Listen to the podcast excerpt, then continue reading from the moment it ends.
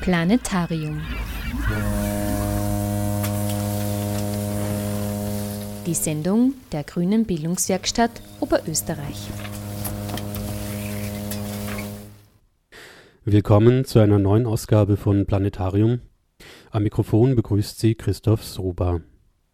In der heutigen Sendung befassen wir uns näher mit dem Thema Hasspostings und Hetze im Internet einer Problematik, deren Dimensionen von der Herabwürdigung einzelner Menschen und Gruppen über das Schüren eines von Angst, Hass und Neid geprägten politischen Klimas bis hin zur Mobilisierung von physischer Gewalt reichen. Im Augenblick richtet sich die Hetze und Gewalt in erster Linie gegen jene Menschen, die das Recht auf Asyl in Anspruch nehmen. Dabei nehmen parallel zu Hetze und Hasspostings auch nonverbale Gewalttaten weiter zu.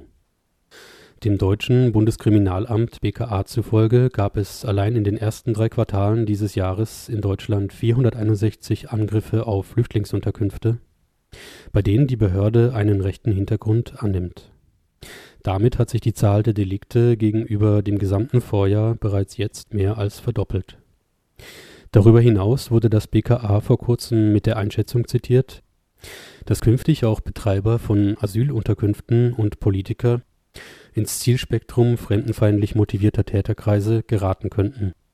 Eine Einschätzung, deren Zustandekommen noch in der Zeit vor jenem Messerattentat auf die Kölner Oberbürgermeisterin Henriette Reker lag, bei dem ein Zusammenhang mit Rekers Haltung in der Flüchtlingspolitik bzw. fremdenfeindlichen Motiven auf Seiten des Täters anzunehmen ist.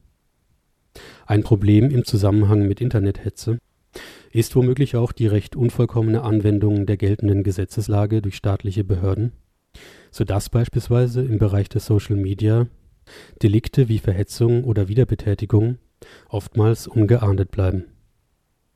Angesichts dessen haben sich inzwischen einige zivilgesellschaftliche Initiativen und Webseiten gegründet, die versuchen, dieses Defizit zu kompensieren. So zum Beispiel die österreichische Initiative Heimat ohne Hass, die es sich zur Aufgabe gemacht hat, der Internethetze und ihren möglichen Auswirkungen etwas entgegenzusetzen, indem sie derartige Umtriebe im Netz beobachtet, dokumentiert und gegebenenfalls an die Staatsanwaltschaft übermittelt. Dabei wird unter anderem auch auf sogenannte Fake-Accounts zurückgegriffen, also fingierte Profile, deren Zweck es ist, sich beispielsweise in rechte Facebook-Gruppen hineinzuschleichen, um deren Aktivitäten beobachten zu können beziehungsweise diesen letztlich mit allen legalen Mitteln, die zur Verfügung stehen, entgegenzuwirken. Hören Sie nun ein Gespräch mit Manfred Walter, Mitglied von Heimat ohne Hass, über die juristischen Aspekte von Hasspostings und strafrechtlich nicht relevante Hetze sowie über mögliche Gegenstrategien und die aktuelle Situation in Österreich.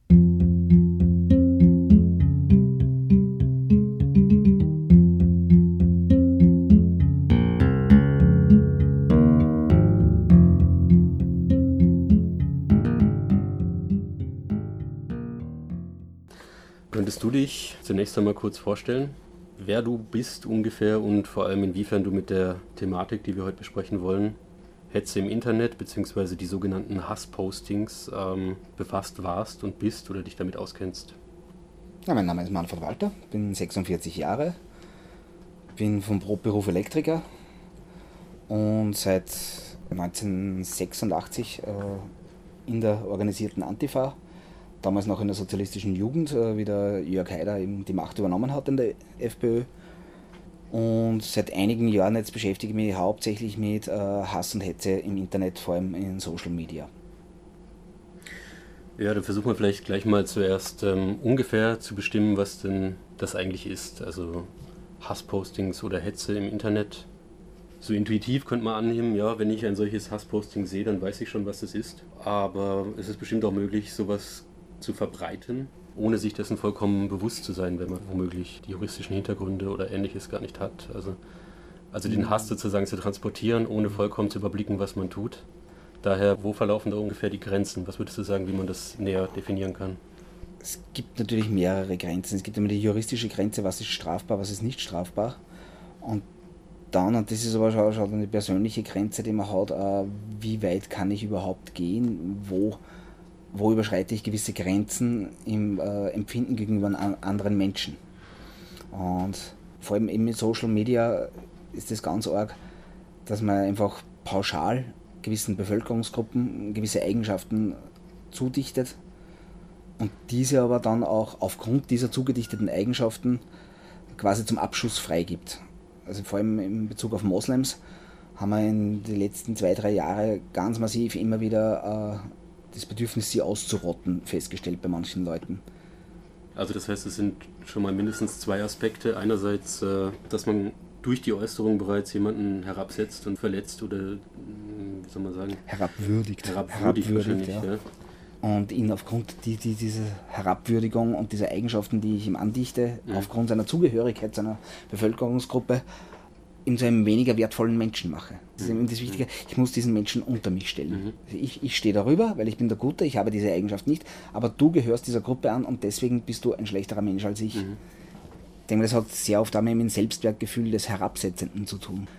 Es sind aber allerdings noch keine juristischen Grenzen, muss man auch sagen. Na, aber es ist ja ein Begriff, der mhm. über das rein juristische auch hinausreicht mhm. bei weitem. Okay, genau, das wäre sozusagen der Angriff auf die Person durch die Worte, aber mhm. daneben gibt es ja auch den Effekt, natürlich, dass es möglich ist, Dritte aufzuhetzen gegen jene Person, emotional, aber vielleicht auch irgendwie im Sinne einer Motivation zu Gewalttaten und so weiter. Das heißt also, das ist dann noch eine weitere Wirkung, außer der konkreten Herabwürdigung, dass man vielleicht auch noch Dritte durch die Hetze zu Taten veranlasst, strafrechtlich relevanten Taten womöglich. Die zweite Gefahr, eben dieses Verbreiten, dieses Teilen, das ist eben vor allem durch Social Media, Twitter mhm. vielleicht nur bedingt, weil Twitter eher elitärer Kreis ist, der, der es bedient, aber gerade auf Facebook, wo relativ schnell Inhalte geteilt werden können und gerade solche äh, Geschichten sich rasend schnell verbreiten, eben wie, wie Nicolo-Verbot oder Übergriffe auf einen Nicolo in Kufstein, hat es vor einem Jahr mal so eine Geschichte gegeben. Das wird rasend schnell verbreitet und für bare Münze genommen. Da, da kommt wieder dazu, dass der, derjenige, der es postet bzw. teilt, diese Information nicht kritisch hinterfragt, sondern für bare Münze nimmt. Und dieser Effekt äh, geht ja dominomäßig dann auseinander. Das ist ein richtiges, also Domino ist zu wenig, ein Schneeballsystem. Das äh, verbreitet dann wie eine Lawine und ist sehr schwer zu widerlegen und macht aber ganz, ganz massiv dann Stimmung gegen eine gewisse Bevölkerungsgruppe. Und je größer der Kreis natürlich wird, wo die Stimmung negativ ist, desto eher habe ich wen dabei, der dann wirklich vielleicht zu einem gewalttätigen Übergriff geht. Und wenn ich dann schaue, äh, der zukünftige arbeitslose Vizebürgermeister von Wien, der bei einem Fest öffentlich dokumentiert sagen kann, äh, da gibt es dann den Knüppel aus dem Sack und er nachher sagt, das war eine Metapher aus dem Märchen. Ist, natürlich, er weiß ganz genau, was er sagt, dass er eben hier nur diese Metapher verwendet hat. Wie das bei seinem Zielpublikum ankommt, das weiß er allerdings auch sehr genau. Dann sind das eigentlich schon drei Aspekte. Also man, man verbreitet eine bestimmte Weise zu denken, eine gefährliche Weise zu denken, so wie es sich mir darstellt. Man stiftet dadurch womöglich zu konkreten Straftaten an oder motiviert Menschen dazu, das zu tun. Und natürlich, man greift auch noch die Person oder die Gruppe direkt an durch die Worte. Also das heißt, es hat sehr viele Dimensionen bereits, bevor man überhaupt äh, sich auf die juristische Ebene begibt erzeugt natürlich Stimmung in der Bevölkerung. Ja. Und die, die Ängste sind ja da. Äh, wenn ich jetzt schaue, bei niedrig qualifizierteren, die haben natürlich Angst um den Arbeitsplatz. Im Wissen um ihre eigene, eigene Niedrigqualifikation. Mhm. Und die wissen auch, da stehen nur 20 andere hinter ihnen, die diesen Platz sofort nehmen würden. Und statt, statt jetzt wirklich, und das fällt viel Menschen halt, äh, zu reflektieren, warum bin ich so niedrig qualifiziert, sucht man einen Schuldigen. Und der wird halt von, von äh, gewissen Parteien immer sehr schnell geliefert. Das ist eben dann entweder der Moslem oder der Ausländer generell. Wenn wir die nicht hätten, dann wären es wieder die Bettler und die Obdachlosen. Also irgendeine Opfergruppe taucht immer auf, die man angreifen kann.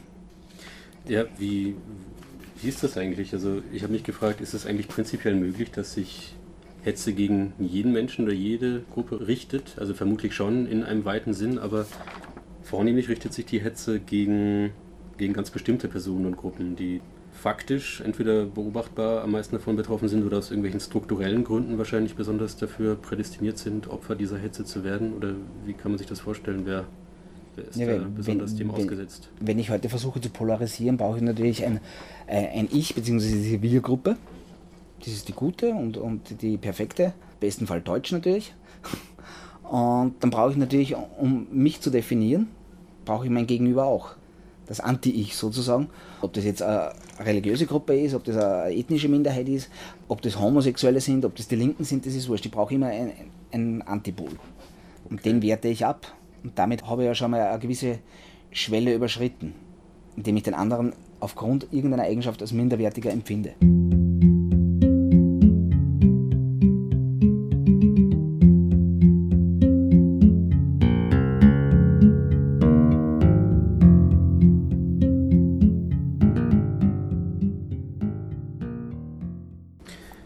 Schauen wir uns vielleicht den juristischen Aspekt noch ein bisschen an, weil dieses Thema Hetze vielfältig mit juristisch strafbaren Handlungen in Berührung kommt oder darunter fallen kann auch, also nicht nur, aber auch. Und da gibt es zum Beispiel in Österreich Handlungen wie Verleumdung, üble Nachrede, Beleidigung, Drohung, Verhetzung und Betätigung im nationalsozialistischen Sinn laut Verbotsgesetz. Wahrscheinlich noch mehr, aber die habe ich jetzt mal als mhm. wesentliche hier gefunden. Was wäre ungefähr eine Verleumdung? Eine Verleumdung wäre ich, wenn ich eine Person ganz direkt eine strafbare Handlung unterstelle und das muss aber öffentlich geschehen. Also mhm. wenn wir hier beide jetzt im Vier-Augen-Gespräch sitzen und ich sage zu dir, du hast mir jetzt 3000 Euro bestohlen. Na, habe ich nicht. Ich hätte auch keine 3000 Euro. äh, dann wäre das keine Verleumdung, weil das nicht öffentlich wahrnehmbar ist. Das war jetzt auch nur ein Beispiel. äh, würde ich das zum Beispiel am Stammtisch machen. Wir beide äh, sind bekannte Bauern in irgendeinem Dorf in Müllviertel. Ich komme zum Stammtisch und schreie über den Stammtisch hinweg, du hast mir 3000 Euro gestohlen. Dann ist das bereits Verleumdung, weil es öffentlich wahrnehmbar ist. Da genügt eine gewisse Anzahl an Personen. Im Internet ist die Anzahl leider ein bisschen größer, aber es muss auch diese öffentliche Wahrnehmbarkeit der Unterstellung einer strafbaren Handlung gegeben sein. Damit schädige ich ja, ja, ja. deinen Ruf. Ja. Das ist ähm, generell eine, eine Bedingung bei den meisten dieser Delikten, habe ich festgestellt. Also bei übler Nachrede, auch bei mhm. Verhetzung, auch bei der sogenannten Wiederbetätigung. Ähm, dass immer eine gewisse Öffentlichkeit da sein muss, ist natürlich die Frage, wie, wie gestaltet sich das, wenn man auf irgendeine äh, geschlossene Gruppe oder sowas stößt im, im Internet. Also wenn sozusagen das nicht öffentlich für jeden sichtbar ist. Also es wird dann abgezählt, wie viele, wie viele User befinden sich in dieser Gruppe oder wovon hängt das dann ab? Also es ist dann eine geschlossene Gruppe im Internet, die sowas verbreitet unter sich, wie ein Stammtisch oder wie, wie ist das ungefähr? Das kommt natürlich auf die Größe der Gruppe drauf Tatsächlich an. dann, ja. Meine, mhm. Erstens mal in kleinere Einheiten, ich sage mal, wenn das eine Gruppe ist mit 15, 20 Leuten, werden das vermutlich Menschen sein der gleichen Gesinnungsgemeinschaft. Da wird auch keiner dann in irgendeiner Form wahrscheinlich Anzeige erstatten. Es sei denn, es schleicht sich jemand hinein, der nicht dazu gehört. Das da kommen wir später dazu. Äh, was natürlich ist, wenn das eine, eine Gruppe ist, die eine gewisse Personenanzahl erreicht, so 150, 200 Menschen im Internet, jetzt sage ich in Social Media, dann gilt bereits der Öffentlichkeitsbegriff. Okay. Dann üble Nachrede hatten wir noch, das ist im Grunde ähnlich geartet wie die Verleumdung. Es ist dann nur. Wie die Verleumdung muss allerdings keine strafbare Handlung sein, genau. aber es muss äh, genügen, um Ruf und Kredit der Person zu schädigen. Und auch wieder vor einer gewissen. Und öffentlich, öffentlich ja. Also die Öffentlichkeit ist eigentlich bei, bei allen Dingen. Ja, wobei hier bei Beleidigungsdelikt äh, scheinen immerhin zwei Zeugen auszureichen, soweit ich das irgendwie gelesen habe. Aber, aber das heißt natürlich, wenn, wenn jetzt irgendwie ich beleidigt werde und es hat nur einer gehört, dann bleibt es so stehen und ich kann mich nicht wehren. Müssen wir allerdings auch schauen, wie oft wird wegen Beleidigung geklagt. Wo es natürlich äh, ein Delikt ist, wo es wirklich äh, dann auch ums Opfer wirklich schon ganz massiv geht, ist eben die gefährliche Drohung. Da geht es dann schon darum, meinem Gegenüber eine Tat anzudrohen, die ihn körperlich schädigt. Dass der wirklich in Angst und Furcht lebt davor, dass diese Drohung wirklich durchgeführt wird. Da sind die Richter, Richterinnen schon sehr konsequent.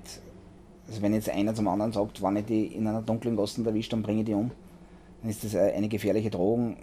Da braucht es dann wahrscheinlich aber diese Öffentlichkeit nicht, weil die Drohung, die hat ja Bestand, die wirkt ja auf mich. Je öffentlicher, desto besser für das Opfer da weil es mehr Zeugen gibt und so weiter. Okay. Wegen der Beweisbarkeit. Aber mhm, da mhm. genügt es eigentlich, wenn, wenn ich äh, als bedrohtes Opfer die Anzeige erstatte. Mhm, mhm. Ja, das ist schon, also ich meine, die Beweisbarkeit, die braucht man natürlich immer, wenn man mhm. vor Gericht zieht, aber in den anderen Fällen ist es ja so, wenn, wenn gar nicht die Öffentlichkeit vorhanden ist, dann ist es überhaupt keine strafbare Handlung. Dann ist es gar kein Delikt, weil das scheinbar fehlt, wobei natürlich trotzdem beleidigt wurde oder, oder übel nachgeredet wurde. Das hat niemand gesagt, unser Rechtssystem ist perfekt. ja, nee, okay, ja. Gut, dann vielleicht vor allem relevant jetzt in dem Kontext die Verhetzung. Ist ja zum Glück jetzt ausgeweitet worden, der Paragraph. Also ab 1.1.2016 tritt das dann in Kraft, äh, dass auch der Begriff Ausländer jetzt reinfällt, weil der ist bis jetzt, weil die Gruppe zu wenig konkret ist, die Ausländer.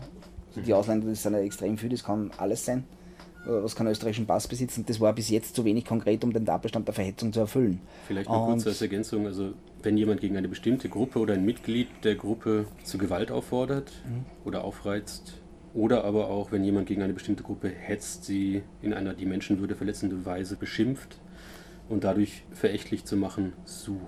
Und diese Gruppe ist jetzt eben genauer definiert. Bitte? Also bis jetzt muss es ja genau definiert sein. Also die mhm, Moslems, mhm, mhm. die Juden, die Araber, mhm. oder sogar noch enger. Mhm. Und der Begriff Ausländer war bis jetzt zum Beispiel nicht davon erfasst. Okay. Aber das ist ab 1.1.2016, da, dass eben, wenn es heißt, äh, alle Ausländer an die Wand, ist das auch bereits Verhetzung. Wie ist es mit dem Ausdruck Flüchtlinge? Ist in diesem Kontext, ja, ist theologisch natürlich auch in diese Richtung erweiterbar. Kommt das natürlich heißt, dann viel von, hängt viel von Richter, Richterin ab. Aber die Gruppen müssen nicht mehr so genau definiert sein, um die, den Tatbestand der Verhetzung zu erfüllen. Okay, das heißt, das Gesetz wird damit deutlich breiter anwendbar und insofern breiter auch äh, ja. besser einsetzbar für eine Verfolgung dieser Delikte. Die Nachweisbarkeit ist, ist für Richter, Richterin natürlich viel einfacher geworden. Mhm. Weil er nicht lange nachdenken muss, dann der Richter, äh, hat er jetzt wirklich eine genaue Gruppe gemeint oder nicht, wenn da steht die Ausländer, dann ist es Verhetzung. Ist das dieselbe Novellierung, in der dann auch die Anzahl der Menschen, die als Öffentlichkeit gegeben sein muss, damit eine Verhetzung stattfindet, reduziert wird? Mhm. Von 150 auf 30 ist das, ja. oder? Ja, okay. Ja, das sind ja dann gleich mehrere schätzenswerte Entwicklungen, aus, ja, also aus meiner Sicht zumindest. Also da mit, Robert Eiter vom Antifa-Netzwerk Oberösterreich vor kurzem mal gesprochen, der hat gesagt, er ist sehr angetan vom, vom Justizminister. Der war für, für die Vorschläge der, der Netzwerke war er sehr offen. Okay, dann hatte ich vorher noch erwähnt, das ist ja quasi eine Besonderheit in, in Österreich, dieses Verbotsgesetz, also mhm. in, in dieser Ausprägung. Und da ist heute noch geltend die Betätigung im nationalsozialistischen Sinn, also wird noch geahndet. Ich glaube, der Rest, die zahlreichen Artikel sind totes Recht, aber diese Wiederbetätigung im Sinne von Leugnung, Verharmlosung, Gutheißung und Rechtfertigung des nationalsozialistischen Völkermords und anderer nationalsozialistischer Verbrechen gegen die Menschlichkeit Wobei, wird das eigentlich auch entsprechend geändert dann? Also mit der Öffentlichkeit, das, das muss ja auch wieder vor einer Öffentlichkeit geschehen. Mhm. Äh, das Verbotsgesetz wird nicht novelliert, mhm. es wird wirklich nur im Strafgesetzbuch novelliert, äh, Verhetzungsparagraf. Äh, das, das Verbotsgesetz wurde vor einigen Jahren novelliert, wurden die Strafrahmen heruntergesetzt, weil es teilweise wirklich sehr drastisch waren. Was ich grundsätzlich mal gut gefunden habe, weil natürlich ein Richter und Richterin auch davor zurückschreckt, wenn das heute wirklich ein, sagen wir, ein Bur war, der irgendwo Heil Hitler geschrien hat, der war, glaube ich, mit 20 Jahren Kerker zu bestrafen. Das Aber ist einfach heruntergesetzt worden. Jetzt ist natürlich die Hemmschwelle für Richter, Richterin äh, gesunken, hier ein Urteil zu sprechen. Äh, möchtest du Richter, Richterin sein, einen 16-jährigen Buben, der einmal im Suff Heil Hitler geschrien hat und den dann wirklich zu einer drastischen Strafe, die sein Leben massiv verändern könnte und vor allem dann auch nicht den Effekt haben wird, dass der darüber nachdenkt, sondern der ist wirklich nur angefressen auf das Justizsystem. Ist das nicht so, dass die Gerichtsverhandlungen nach dem Verbotsgesetz äh, immer auch Schöffen, nee, nicht Schöffen, ähm, geschworenen Gerichte sind? Mhm. Das heißt, also da ist ja sozusagen neben dem Richter dann noch eine größere Audienz, an die umso mehr noch appelliert werden kann. Na, Sie können doch jetzt diesem jungen Menschen nicht das Leben komplett äh, verstellen und verbauen, äh, war eine Dummheit und so weiter. Also mhm. mit einer solchen Ver Verteidigung und bei einem so großen Strafmaß gab es dann wahrscheinlich viele Möglichkeiten, die die Menschen sind ja teilweise wirklich Menschen freigegangen, die, äh, wo man das Gefühl gehabt hat, äh, nein, eigentlich du gehörst schon verurteilt. Hm. Äh, eben wegen dieser hohen Strafrahmen. Mhm, mhm. Und weißt du, wie ungefähr die Öffentlichkeit dort definiert ist beim Verbotsgesetz? Also sind das. Das richtet sich äh, eben ähnlich wie im Strafgesetzbuch. Äh, es liegt einmal im ersten Spielraum des Richters, aber ein Stammtisch genügt, wo 20 Leute sitzen im, im realen Leben Internet ist natürlich der, der Rahmen wieder weitaus größer, weil man nicht wirklich nachweisen kann, hat der das wahrgenommen. Man weiß zwar, okay, hier sind jetzt, äh, nehmen wir eine äh, Facebook-Gruppe zum Beispiel, weiß man, okay, puh, da sind 500 Leute drinnen, aber haben das jetzt wirklich so und so viele wahrgenommen? Und was wird dann herangezogen zur Beweisführung? Die Likes oder was? Oder die Kommentare? Meistens oder? die Likes. Tatsächlich. Inzwischen gibt es äh, bei den Gruppen auch die, den Gesehen-Button, also wie viele Leute das gesehen haben. Ah ja, okay. Da gibt es nur viel zu wenig äh, Judikate jetzt dazu, dass man wirklich sagen kann, in diese und diese Richtung geht's. Und ich, und ich glaube, dass, dass ein Strafrecht nicht der geeignete Rahmen ist, vor allem bei jungen Menschen, äh, denen klar zu machen, dass das jetzt ein Blödsinn ist. Äh, wenn der vor Richter, Richterin steht, ist er eigentlich, ist es eigentlich schon spät. Man sollte schon in die Schulen anfangen, den jungen Leuten zu erklären, Leute, so weit geht's, so weit nicht. Und auch immer mhm. den Spieß umdrehen, wenn das einer über dich schreiben würde. Also ich würde da wirklich präventiv wesentlich mehr arbeiten. Wir haben jetzt da bei uns im Betrieb, haben wir eben für, für die Lehrlinge Kurse Social Media, Umgang mit Twitter, Facebook, Instagram. Natürlich nicht nur im, im rechtlichen Bereich, auch überhaupt, was gebe ich von mir preis. Also der, der Umgang mit persönlichen Daten ist ja teilweise ein Horror, vor allem bei jungen Leuten, die denken sich gar nichts dabei. Sicher. Da mal abgeschweift. Ja, nicht so, nicht so schlimm. Ähm, ja, vielleicht dazu, also wahrscheinlich ist es sinnvoll, sowohl präventiv mhm. als auch, wenn es eben dann doch zum Äußersten kommt, juristisch äh, vorzugehen, weil man kann das natürlich auch nicht dulden, nur weil in der Sozialisation etwas schiefgelaufen ist. Also, ja, natürlich. Ja, okay. Ich, ich kann es also, auch nicht dulden, dass einer Amok rennt, nur weil er schlechte Kinder gehabt hat. ja, okay. Da sind wir uns eh einig.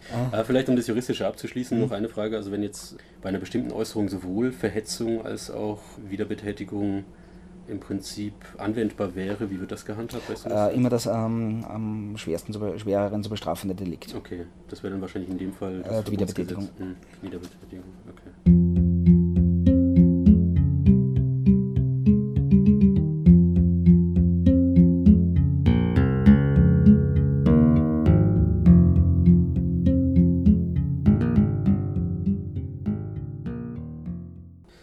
Jetzt haben wir das äh, juristisch uns angeschaut. Ähm, daneben gibt es sicherlich auch sowas wie nicht strafrechtlich relevante Hetze. Äh, damit meine ich dann Äußerungen, die eben nicht als strafbar beurteilt werden, aber dennoch negative, Emotionen schürende Auswirkungen haben, also Angst, Hass, Neid schüren, Feindbilder konstruieren und so weiter, was eine aufhetzende Wirkung durchaus ist, aber eben möglicherweise so formuliert sind, dass äh, sie nicht unter das strafrechtlich Relevante fallen. Und jetzt wäre meine Frage, ob es nicht irgendwie Menschen gibt, die sich genau das sozusagen zum Ziel machen, die Hetze so zu konzipieren. Also dass sie sich die Gesetze genau anschauen und dann immer genau solche Formulierungen wählen, äh, dass es gerade knapp unterhalb der strafrechtlich relevanten Grenze liegt. Ähm, gibt es sowas nach deiner Beobachtung in Österreich, dass sich jemand darauf spezialisiert oder Gruppenakteure sich darauf spezialisieren? Da gibt es eine, eine ganz gewisse Partei, so. deren Proponenten das wirklich perfekt beherrschen. Äh, ganz knapp an den strafbaren Rahmen zu gehen. Und eben der zukünftig arbeitslose Vizebürgermeister von Wien, der kann das besonders gut. Aber die, die sind natürlich auch dementsprechend geschult und ausgebildet. Die wissen ganz genau, wo ist die Grenze. Gehen bis an die Grenze, dehnen sie vielleicht noch ein wenig, aber sie überschreiten es nie. Mhm. Und das war eben, eh, wie ich am Anfang schon gesagt habe, äh, mit diesem Knüppel aus dem Sack Saga. Das ist eine Botschaft, die ganz klar ankommt, wo man ganz genau weiß, um wen es geht. Und er hat auch die Gruppen, die relevanten Gruppen äh, aufgezählt, weil bei dieser Rede eben Asylanten, Ausländer und die linken Schreier, die kriegen den Knüppel aus dem Sack ist nicht strafbar, weil er eben glaubhaft versichern kann, ich habe doch die Metapher aus dem Märchen verwendet. Und das geht dann hierarchisch äh, nach unten, gesellschaftlich wie, wie eben in, der, in dieser Partei. Je weniger gebildet die Menschen sind, desto eher kennen sie die Grenzen nicht. Und dann kommen die Überschreitungen. Und die tun sich aber dann schwer, darauf zu berufen, aber der da oben hat das ja auch gesagt, weil der hat es ganz anders gesagt. Man, man kennt dann schon dieses Gefälle, vor allem in der Partei, wo eben dann die, die Basisfunktionäre, Funktionärinnen sind, die dann regelmäßig die Grenzen überschreiten und dann äh, mit großem Hallo ausgeschlossen werden, was eh des Öfteren auch nicht passiert ist. Oder wo dann die, die oben so bestürzt tun, ah, sowas kann man doch nicht sagen, obwohl es genau das anzünden haben, obwohl es genau sie die Brandstifter sind. Und dann spielen es wieder die Biedermänner. Wie soll man sich das dann ungefähr vorstellen, dass äh, innerhalb eines bestimmten Parteikreises äh, regelmäßig Schulungen stattfinden, um die Gesetzeslage irgendwie entsprechend zu beherrschen? Oder wird dann jede Äußerung vorweg zu einer Rechtsabteilung geschickt, um abgesegnet zu werden? Oder wie, wie kann das funktionieren, dass man auch wirklich dann weitestgehend das unter Kontrolle hat, dass das immer nicht strafrechtlich relevant bleibt? Wenn ich lange genug in der Politik war, wie es eben viele Menschen sind, die, die da tätig sind, dann kriege ich erst einmal selber ein Gespür, dann haben die zweiten eh sehr viele juristische Ausbildung überhaupt. Schau mal, es sind sehr viele Juristen drinnen. Äh, generell sind sie höher ausgebildet. Ich würde sagen gebildet, weil es hat oft mit Bildung wirklich nichts zu tun, sondern nur ausgebildet, wo man einfach besser reflektiert. Bin ich jetzt an der Grenze, bin ich über der Grenze? Was ich natürlich mit niederem Bildungsgrad eher nicht kann. Diese, diese Selbstreflexion, wie weit bin ich hier? Gehe ich zu weit? Ob es spezielle Schulungen gibt, würde ich nicht behaupten. Ich glaube, das ja. hängt einfach wirklich mit, mit dem Ausbildungsstand zusammen. Mhm. Schätzungsweise muss man sich dann jetzt aber, oder müssen sich diese Menschen dann jetzt äh, zum 1. Januar 2016 neu orientieren, weil ja auch äh, die Gesetze oder dieses eine Gesetz der Verhetzung novelliert wird. Ähm, aber höchstwahrscheinlich schaffen sie das schon. Weil das, das hatten wir ja vorher besprochen, dass das Strafbare anders definiert wird. Ja. Es werden die Gruppen neu definiert und sie haben es ja nie an den Gruppen scheitern lassen. Also das ist wirklich jeder Begriff ersetzbar, ob das jetzt die linken Schreier sind oder die, die äh, Asylwerber oder sonst irgendwas, sondern an der Tat selbst, an der Gewalttat, die sie ihnen androhen wollen, an, an der Sanktion gegenüber der anderen Gruppe. Weil es ist jetzt komplett egal, ob der, der zukünftig arbeitslose Vizebürgermeister von Wien äh, sagt, äh, Knüppel aus dem Sack für alle Ausländer oder Knüppel aus dem Sack für alle linken Schreier. Der Knüppel aus dem Sack ist das nicht strafbare. Es ist keine, keine wirkliche Gewaltandrohung, man kann glaubhaft versichern, das ist eine Metapher aus diesem Märchen. Mhm. Äh, Tischlein deck dich, glaube ich, ist das von den Gebrüder Grimm. Was mit den Menschen im Märchen denn passiert, wenn der Knüppel aus dem Sack ist, ist ja irgendwie auch. Ja, ist trotzdem eine Metapher aus einem Märchen. Das ist Literatur, die man Kindern zumutet. Also der Knüppel aus dem Sack ist ja nur wieder nur ein bildlicher Vergleich für eine Strafsanktion. Es mhm. ist noch im Rahmen auf jeden Fall. Okay, nein, nein, ich glaube das schon, ja. Wenn, wenn, er jetzt gesagt hätte, äh, holt, äh, weiß nicht, holt eure Teppichklopfer von zu Hause und macht es, dann wäre es Aufforderung zu einer strafbaren Handlung, dann hätte man gehabt. Oder auch wieder nicht, weil der gute Herr ja äh, immun ist. Und das machen sie sich auch sehr oft zunutze, dass sie sich hinter der Immunität verstecken können.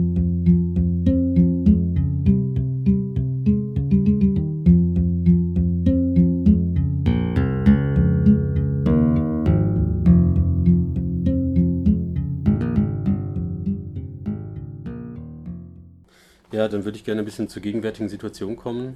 Aktuell hat das Antirassismuskomitee des Europarats in einem Bericht sich sehr besorgt über die Zunahme von rassistischen Hassreden in Österreich gezeigt. Äh, einige politische Parteien und andere Organisationen, aber auch bestimmte Medien pflegten einen ausländerfeindlichen Diskurs. Hassreden von Politikern würden zudem nicht systematisch verurteilt, was eben jetzt dieses Klima, das äh, Fremdenfeindliche, zunehmend erweitert und verschärft hat.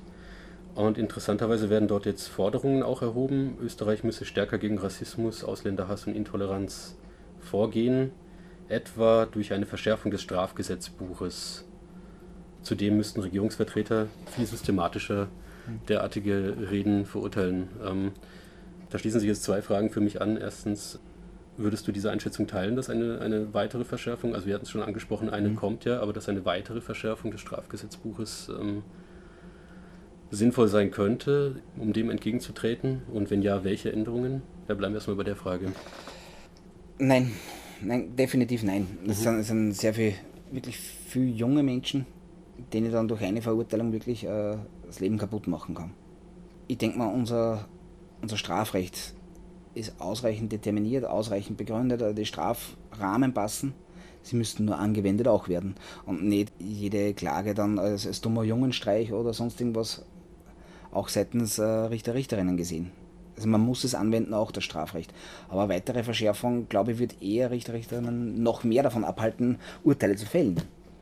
Also ich würde wirklich eher in Richtung Sozialdienste sogar gehen. Also weniger Geldstrafen, weniger Gefängnisstrafen, außer bei wirklich, wenn es ganz arg geworden ist, sondern wirklich Richtung Sozialdienst. Und, und vor allem Präventivarbeit sollte einfach wirklich unterstützt werden. Da, dass man, dass man jetzt, sagen wir mal, Tutoren, äh, Buddies ausschickt in den Schulen, die sich mit diesem Medium auskennen. Ich bin in die Schule meiner Tochter eingeladen worden von einem Ethiklehrer und habe dort im, über Hass und Hetze im Internet haben wir halt diskutiert. Äh, geplant war es eine Stunde, drei Stunden sind wir zusammengesessen. Weil man merkt, dass die jungen Leute das schon mitnimmt. Ja. Dass sie schon was denken auch dabei. Und da, das Angst haben, wegen einer unbedachten Äußerung vielleicht ins Gefängnis gehen zu müssen, aber halt dann doch auf der anderen Seite auch Ängste haben. Und da sind wir schon beim zweiten Teil der Frage im Endeffekt, weil unsere politischen Akteurinnen, vor allem die Regierungsakteurinnen, keine Antworten haben. Ja. Und, Wobei hier meine Frage gewesen wäre auch nach dem Warum und nach einer möglichen Erklärung. Also es gibt ja, es gibt ja durchaus andere Länder, nicht, nicht allzu viele mhm. vielleicht, aber wo das systematischer verurteilt wird. Wie lässt sich das womöglich spezifisch auf Österreich äh, gerichtet erklären? Ja, Öster Österreich spielen viele Faktoren mit. Wir haben erstens einmal sowieso einen schlampigen Umgang ein bisschen mit Nationalsozialismus. Äh, da wird immer sehr gerne die Opferthese herangezogen, weil wir das erste Opfer waren. Was ja auch stimmt, genauso wie äh, dann sehr viele Menschen am Heldenplatz gestanden sind, Sicher. wie der Hitler gekommen ist und gejubelt haben. Also wir sind sowohl Opfer als auch Täter. Und dieses Bewusstsein ist aber nie geschaffen worden. Man hat sich wirklich, ich glaube, bis zur Franitzky-Rede im Nationalrat hat man sich hinter der, der Opferthese gut versteckt. Nein, nein, nicht. Man hat damit ja Restitutionsansprüche abwehren können. Wir waren doch Opfer, geht's zu den Deutschen. Äh, mhm. war sehr wohl politisch gewollt. Also dieser schlampige Umgang war immer da. Ein latenter Rassismus ist auch immer da in Österreich. Also es gibt ja diese vielbeachteten Plakate aus den 70er, glaube ich, du hast Coleridge, ich hast Coleridge, warum sagen sie zu dir Juge? Den hat es auch immer gegeben. Und seit 1986, seitdem eben der, der Jörg Haider da geputscht hat in Innsbruck in der FPÖ, hat die, dieser Alltagsrassismus, dieser klar erkennbare Rassismus in der FPÖ zugenommen und ist auch in der breiten Bevölkerung immer mehr angenommen worden. Und es sind einfach Ängste projiziert und multipliziert worden seitens der FPÖ. Und das Problem, was ich sehe, dass unsere Regierungsparteien keine Antworten haben. Die laborieren irgendwie dahin. Man hat es gesehen in Wien, der Häupl hat eine ganz klare Haltung gehabt. Hat gesagt, da ist meine Grenze. Er hat auch verloren, aber nicht so massiv. Es fehlt mir diese klare Haltung halt von einer SPÖ oder einer ÖVP, die sagen, okay, hier ist die Grenze. In Deutschland war eine Antirassismus-Demo ist oder eine, eine Demo gegen äh, Nationalsozialismus, gehen teilweise sogar CDU-Oberbürgermeister in der ersten Reihe mit. Ich habe in Österreich noch nie einen ÖVP-Bürgermeister bei sowas mitgesehen, geschweige denn einen SPÖ-Bürgermeister. Und die FPÖ gibt Antworten. Zwar die falschen, in meinen Augen, aber sie gibt Antworten. Ja, also ich habe mich das schon in letzter Zeit vor allem auch verstärkt gefragt, weil mir das einfach auch aus ganz, äh, wie soll man sagen, egoistischen Motiven heraus irgendwie nicht sinnvoll erscheint. Also man kann sich jetzt die letzten beiden Wahlen anschauen, Landtagswahlen in, in Österreich, du hast ja schon mhm. erwähnt. Also die klare Haltung dagegen scheint ja wirklich ähm, irgendwie eine, neben jetzt einmal der moralischen Bewertung, auch eine effektivere Wahlkampfstrategie zu sein, wenn man es rein wahltaktisch betrachten wollte. Es gibt auch europaweit Beispiele, dass sich sowas nicht auszahlt. In Dänemark gab es, glaube ich, vor kurzem eine Wahl, wo auch beide Volksparteien sich um eine Nachahmung der dort rechtspopulistischen Partei ähm, bemüht haben und abgestraft wurden. Also es funktioniert nicht sozusagen. Die, ja. die Leute gehen ja auch, man gibt es ja diesen Spruch, die Leute gehen zum Schmied und nicht zum Schmiedel. Offenbar. Es, äh, die, diese Rezepte bzw. Die, die Forderungen der FPÖ umzusetzen bzw. dann selbst zu übernehmen, das bringt ja nichts, weil so blöd sind die Leute nicht, dass sie nicht sagen, das hat die FPÖ früher gesagt, wieso soll ich jetzt die wählen, wenn, wenn die FPÖ das schon vor zwei Jahren gesagt hat. Äh, für, für so unmündig darf man die Wähler, Wählerinnen dann auch wieder nicht erklären. Mhm. Und wenn man eine klare Position, vielleicht verliere ich ein paar Prozent, aber man muss auch daran denken, man muss sich am nächsten Tag wieder in den Spiegel schauen. Also ich könnte es nicht, dass ich halt sage, äh, ja, dann lavariere ich halt ein bisschen da um, ich würde mich nicht mehr wohlfühlen. Ich müsste mich schon fragen, äh, ob ich noch richtig bin in meiner Gesinnungsgemeinschaft. Und rein zum Machterhalt, andere zu kopieren bzw. Mittel und Rezepte zu übernehmen, hat noch nie funktioniert.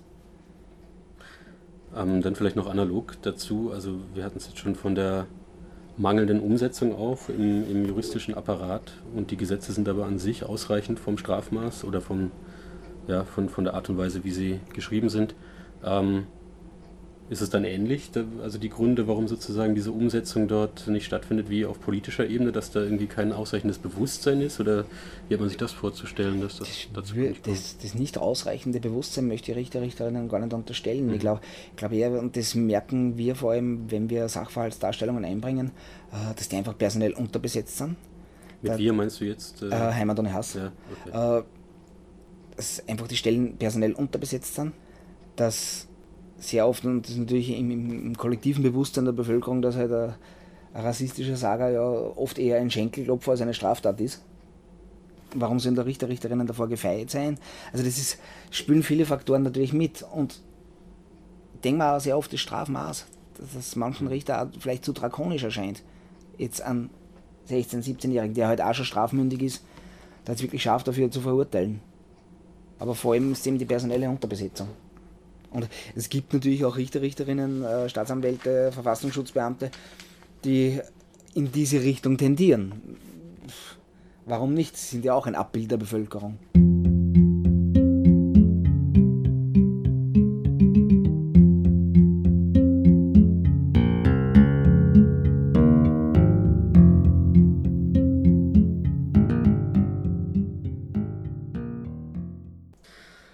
Ja, dann bleibt die wesentliche Frage in Bezug auf die Hetze, wie damit umgehen. Also welche Gegenstrategien sind da vielleicht ähm, eher geeignet, welche erscheinen da weniger sinnvoll, aus welchen Gründen.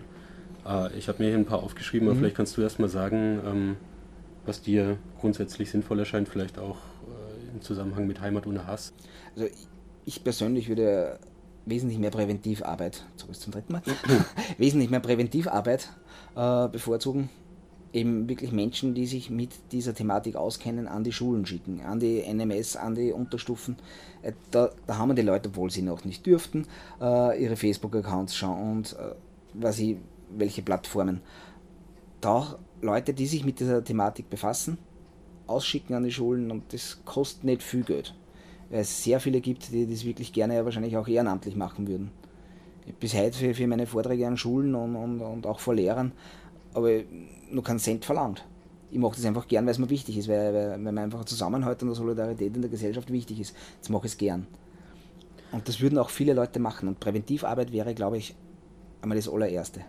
Das wäre allerdings eine Maßnahme, die sich vor allem gegen eine bestimmte Gruppe von Akteuren richtet, nämlich Jugendliche oder Menschen, denen gar nicht vielleicht bewusst ist, was sie überhaupt da schreiben im Internet. Also das richtet sich dann nicht sozusagen gegen organisiertere Akteure, die ganz genau wissen, was sie tun, wenn sie Hetze verbreiten, nämlich äh, das nutzen für ihre eigenen Zwecke, um zu mobilisieren und dadurch einen Machtzugewinn zu erhalten, was immer. Also das wäre sozusagen nochmal ein Unterschied, den ich da sehen würde. Mhm. Gegen wen konkret soll die Maßnahme helfen, wirksam sein? Natürlich, ich, meine, ich brauche jetzt mal bei, bei Jugendlichen, bei, bei Menschen, die, die nicht lange darüber nachdenken, was sie hier schreiben, brauche ich einen niederschwelligen Zugang. Das ist klar. Äh, gegen organisierte Akteurinnen und Akteure muss ich nicht ganz anders vorgehen. Da habe ich eben dann schon die Möglichkeit, äh, erstmal auf rechtlicher Ebene. Das soll allerdings wirklich dann die Ultima Ratio sein. Und man kann es natürlich auch versuchen äh, mit Gegenrede. Das ist, fruchtet manchmal. Man glaubt es kaum ganz selten, aber manchmal. Es mhm. kommt darauf an, immer in welchem Stärkenverhältnis sind die Gruppen selbst. Also wie viele Diskutanten habe ich jetzt pro Hetze und welche habe ich Anti-Hetze. Das ist vor allem Social Media, also wenn du dich alleine als, als, Gegner von Hetze und Hass in so eine Gruppe reinwachst, da wirst du niedergeschimpft und niederpöbelt. Das ist unglaublich. Aber das ist natürlich auch ein Mittel. Und wenn du heute einen hast, der, der sich ein bisschen reflektiert, der ein bisschen sinnerfassend lesen kann, und auch das will, das kommt auch dazu, dann hast du ab und an sogar eine Chance, dass bei, bei solchen Leuten ein Denkprozess einsetzt. Bei wirklich straforganisierten Akteurinnen und Akteure hilft wirklich nur die Drohung mit der Gesetzeskeule. Sofern man überhaupt weiß, wer sich dahinter verbirgt. Ne? Ist ja auch nicht immer ganz klar. Wer der Urheber im Internet von bestimmten Äußerungen ist. Das ist sehr oft extrem schwierig. Also. Mhm. Aber es genügt ja schon das Verbreiten. Also, wenn ich heute Hass und Hetze verbreite, dann habe ich mich ja mit dem Inhalt identifiziert. Das ist egal, wer die Quelle jetzt war, irgendeiner Geschichte. Und selbst wenn ich nur teile auf Facebook, teile ich ja diesen Inhalt, teile ich die Gedanken, die dahinter sind. Und das ist auch schon strafbar. Eine Quelle dann zu finden, das ist Wühlarbeit. Das mhm. ist aber das ist ja quasi dann eine, eine Kerntätigkeit von Heimat ohne Hass wiederum, oder? Wenn ich das recht verstanden habe. Das ist, äh, das war einer unserer Schlüssel zu, zu den Quellen, dass wir eben teilweise mit, mit äh, Fake-Accounts gearbeitet haben. Dann haben wir ähm, virtuelle Personen erstellt mit einem rechten Background, wirklich mit einer durchdachten Vita. Problem war es dann immer, wenn es Kasten hat, du bist auch da, treffen wir uns auf ein Bier. Also, wie redst du jetzt aus? Und das ist halt dann wirklich, das ist langwierige Arbeit haben wir teilweise wirklich bis zu drei, vier, fünf Monaten da virtuell gearbeitet, dass wir dann in die inneren Zirkel, wirklich in die entscheidenden Kreise hineinkommen haben können. Also wir mit unseren prominentesten Fake-Account. Mit dem Rudi Bechwalzer waren wir sogar in einer Gruppe, die hat nur 25 Leute umfasst. Nein, der Rudi Bechwalzer, das war unser Fake-Account, mit dem wir vor zwei Jahren äh, eine große FPÖ-Gruppe gesprengt haben. Den haben wir dann zwei Wochen nach der News-Story haben wir uns richtig dramatisch sterben lassen. Mit, ein, mit einem Countdown allem drum und dran. Und da waren es dann wie aus den Wolken so, äh, was? Das war ein Fake-Account? Wo sie die alle anderen nämlich untereinander kannt haben persönlich. Den Rudi haben sie mit reingenommen. Also war für uns dann eine Bestätigung, dann haben wir wirklich gut gemacht. Da komme ich dann nochmal auch zurück auf die, die Frage von vorher. Also wenn, wenn du jetzt sagst 25 Menschen, wie ist das dann juristisch gesehen? Wäre das dann eine ausreichende Öffentlichkeit? Nein. Das ist zu wenig. Das ist in dem Fall zu wenig. Das heißt, man kann es dann offenlegen, aufdecken, man kann aber keine Meldung bei den Behörden machen, das würde keine Wirkung haben im Sinne einer Anzeige. Wir haben trotzdem eine Sachverhaltsdarstellung eingebracht. Wir haben in den seltensten Fällen erfahren, was daraus geworden ist, obwohl wir immer um Rückmeldung gebeten haben. Aber wie gesagt, da haben wir wieder die personelle Unterbesetzung. Das dann auf der einen Seite sollen sie es bearbeiten. Und wir haben bei der ersten Sachverhaltsdarstellung haben wir, was ich wie viel an, an Gigabyte an Daten, nämlich auch übermittelt und die müssen ja auch ausgewertet werden.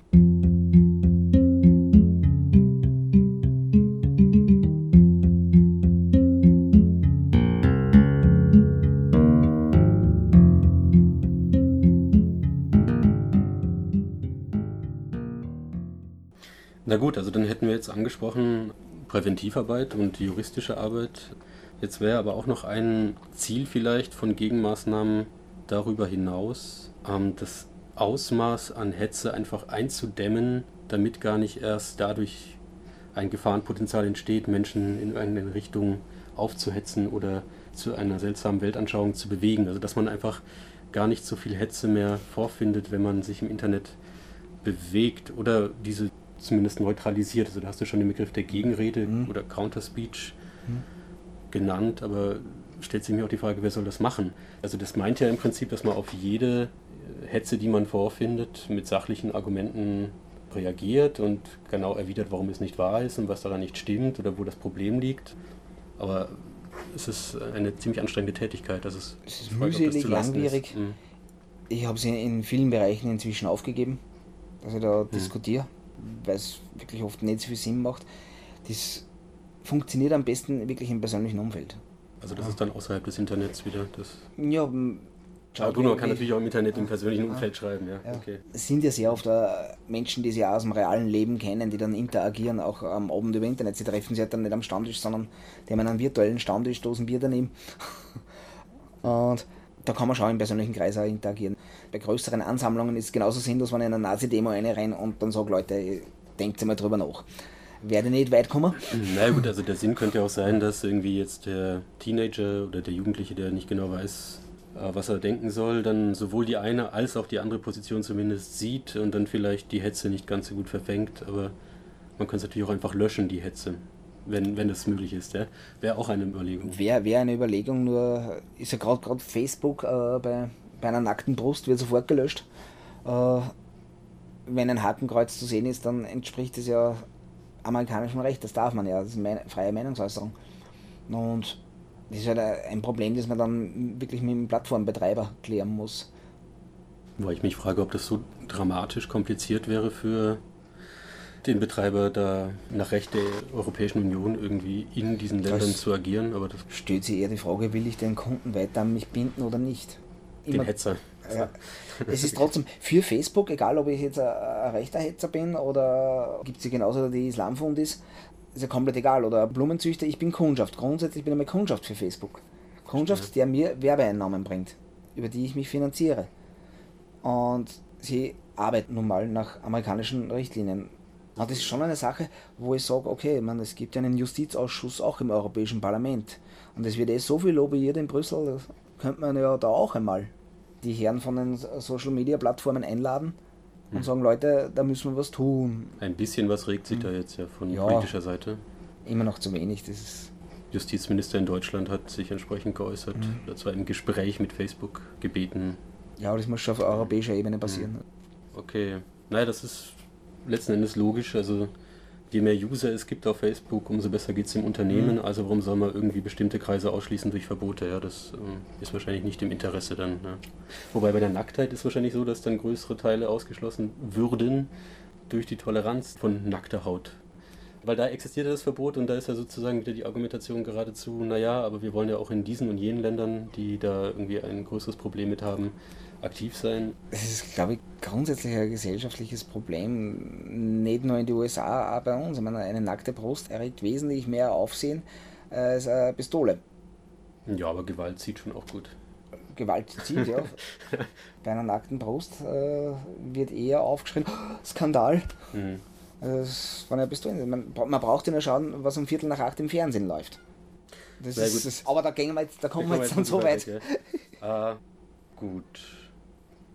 Also löschen ist eine Option, sofern sozusagen der Betreiber einer Seite das löschen will. Aber wenn viel auf Facebook geschieht und die Politik dort ist, wie sie ist, dann wird es schwierig. Ein, eine weitere Option, auf die ich gestoßen bin, äh, sind Internetportale, die Hasspostings sammeln und veröffentlichen oder reveröffentlichen, wiederveröffentlichen, äh, unabhängig davon, ob strafrechtlich relevant ist oder nicht, einfach sozusagen in Form eines öffentlichen Prangers. Mhm. Also natürlich strafrechtlich Relevantes wird dann gegebenenfalls schon angezeigt, aber es soll sozusagen auch die, die Menschen sozusagen noch einer weiteren Öffentlichkeit präsentieren und zwar in dem Sinne schaut, was die Schlimmes tun. Mhm. Ja, wie schätzt du diese Form des Umgangs ein? Also die, sozusagen die Menschen einer verurteilenden Öffentlichkeit ja, es, es, hat da, es hat da eben gegeben, äh, die, die Öde Strache, ich weiß nicht, ob es die Seiten noch gibt, weil die war kurzzeitig mal mhm. offline da wurde nur das Posting und nicht der Klarname präsentiert. Genau, das ist da, ein wesentlicher Unterschied. Das ist, das ist für mich okay, da werden keine Persönlichkeitsrechte verletzt. Man,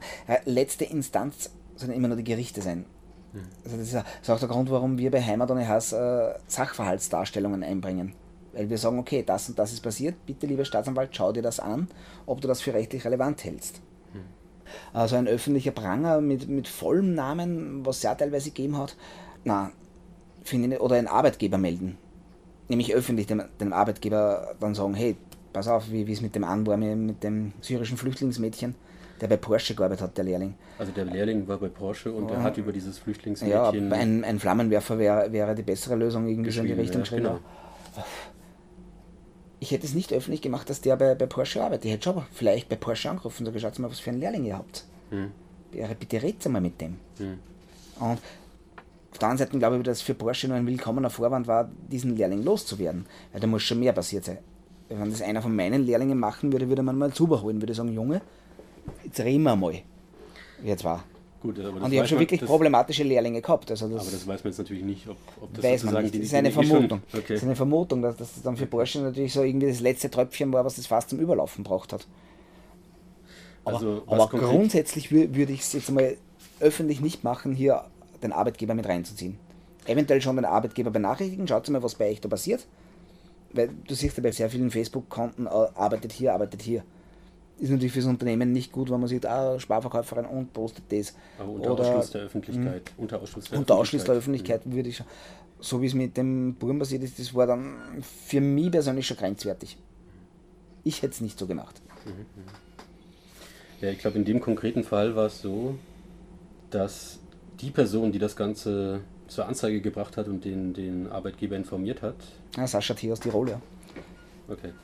äh, ah ja, genau, so nennt er sich. Ja. Hm? Ähm, dann späterhin auch für eine zweite Chance für den Lehrling plädiert hat und dann noch späterhin massiv bedroht worden ist. Hm. Ja, er hat sogar und, ein paar Tage Tirol verlassen. Genau. Oh, ist, also ist, hat sich in Deutschland versteckt. Das ist natürlich dann das Problem, wenn ich selbst als, als Aufdecker mich auch so in die Öffentlichkeit stelle. Und das sofort mit, mit so einem äh, extremen Fall, wo wirklich viele Dinge passiert sind gleichzeitig und viel zu schnell.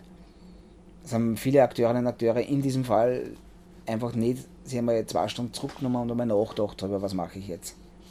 Weder der Lehrling, noch die Firma, noch der Tiroler. Also das ist wirklich, das ist einfach zack, zack, zack gegangen.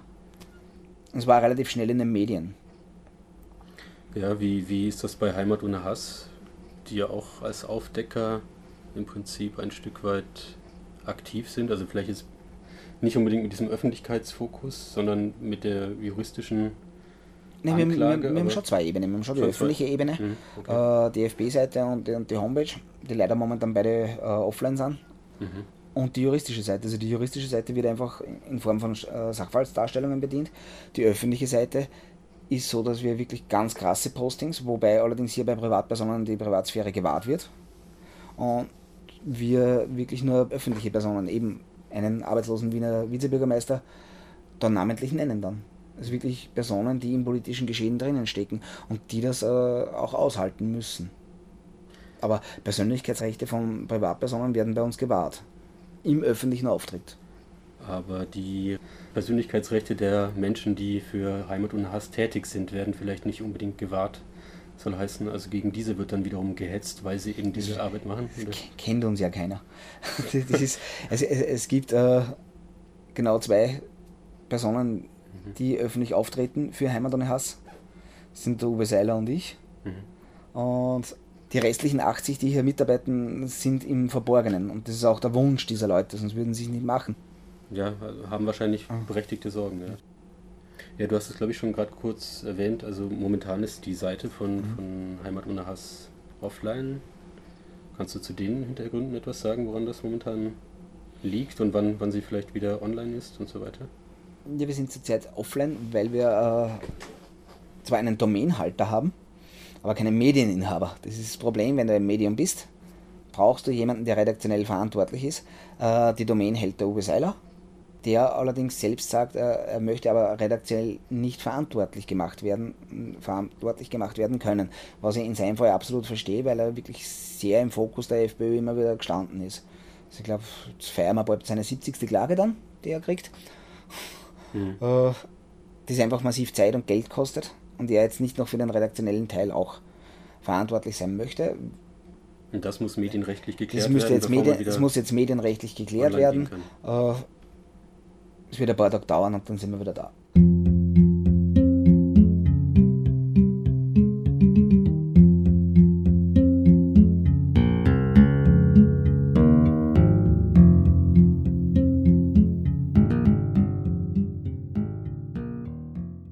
Ja, zum Abschluss würde ich gerne noch auf die jüngsten Entwicklungen in Oberösterreich äh, zu sprechen kommen. Und zwar eh offensichtlichermaßen das jüngste Wahlergebnis und die mhm. jetzt sich formierende Koalition.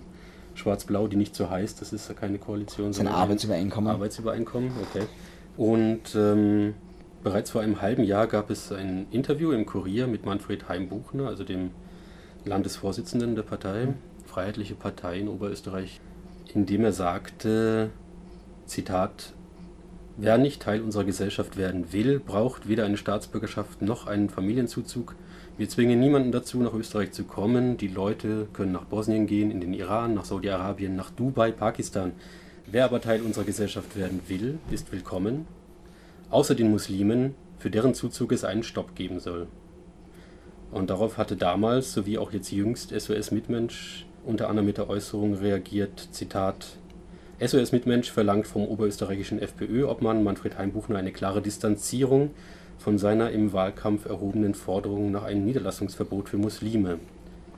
Zudem wird Herr Püringer aufgefordert, sich davon zu distanzieren und keine Regierung mit Menschen zu machen, die sich von sowas nicht distanzieren und so weiter und so fort. Ähm, jetzt haben wir schon viel über juristische Hintergründe gesprochen. Also zu sagen, man möchte den Zuzug für eine bestimmte Religionsgruppe stoppen, ist äh, strafrechtlich irrelevant. Absolut irrelevant. Äh, weil es keine Gewaltandrohung ist? Es ist keine Gewaltandrohung. Es gibt auch kein Recht auf Zuzug in dem mhm. Sinn. Mhm. Also der Islam als Religion ist seit 1912 staatlich anerkannte Religionsgemeinschaft.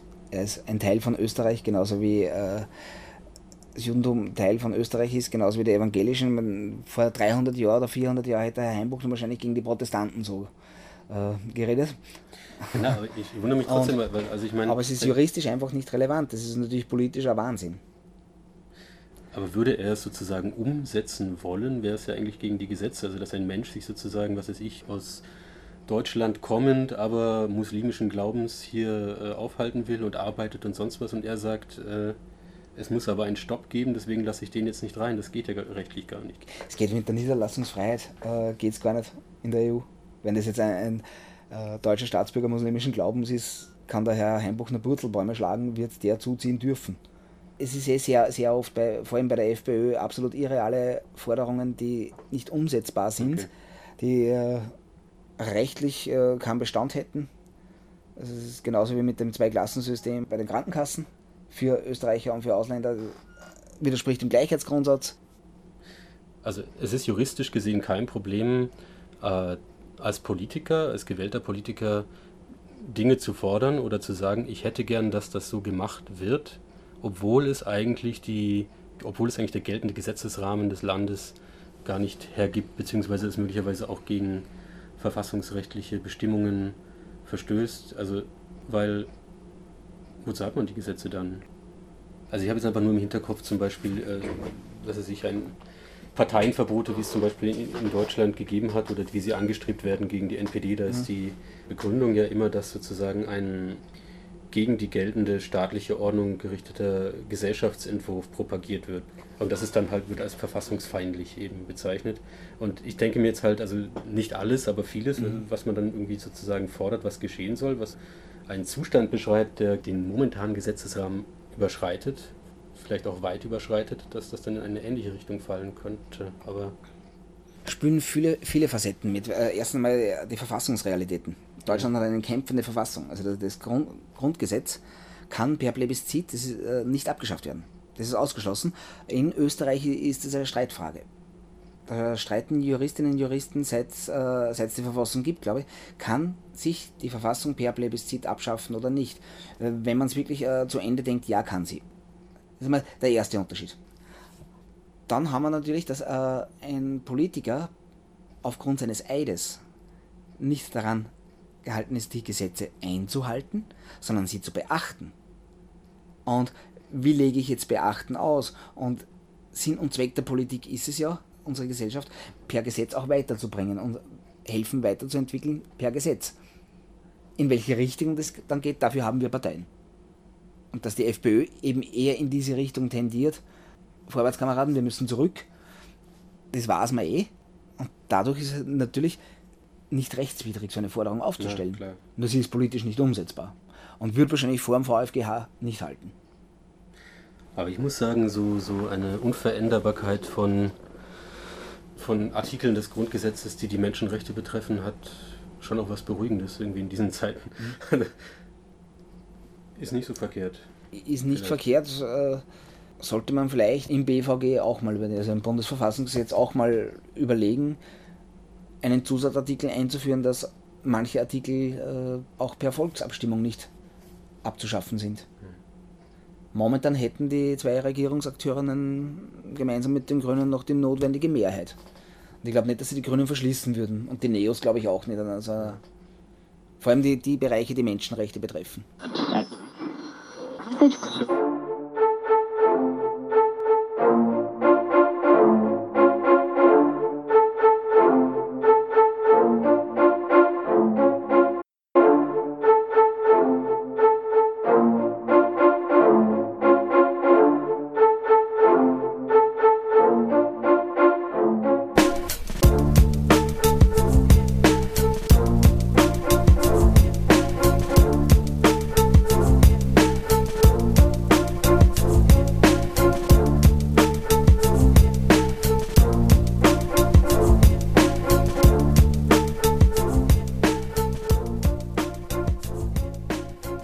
Sie hörten ein Gespräch mit Manfred Walter, Mitglied von Heimat ohne Hass, zum Thema Hasspostings und Hetze im Internet. Eine Wiederholung der Novemberausgabe von Planetarium wird am kommenden Sonntag um 15 Uhr sowie am Donnerstag, den 12. November um 19 Uhr im Freien Radio Freistadt ausgestrahlt. Die nächste Ausgabe erscheint am 4. Dezember. Informationen zu vergangenen Sendungen und Links zum Nachhören finden Sie auf der Homepage www.ooe.gbw.at. Vom Mikrofon verabschiedet sich Christoph Sruba. Bis dahin.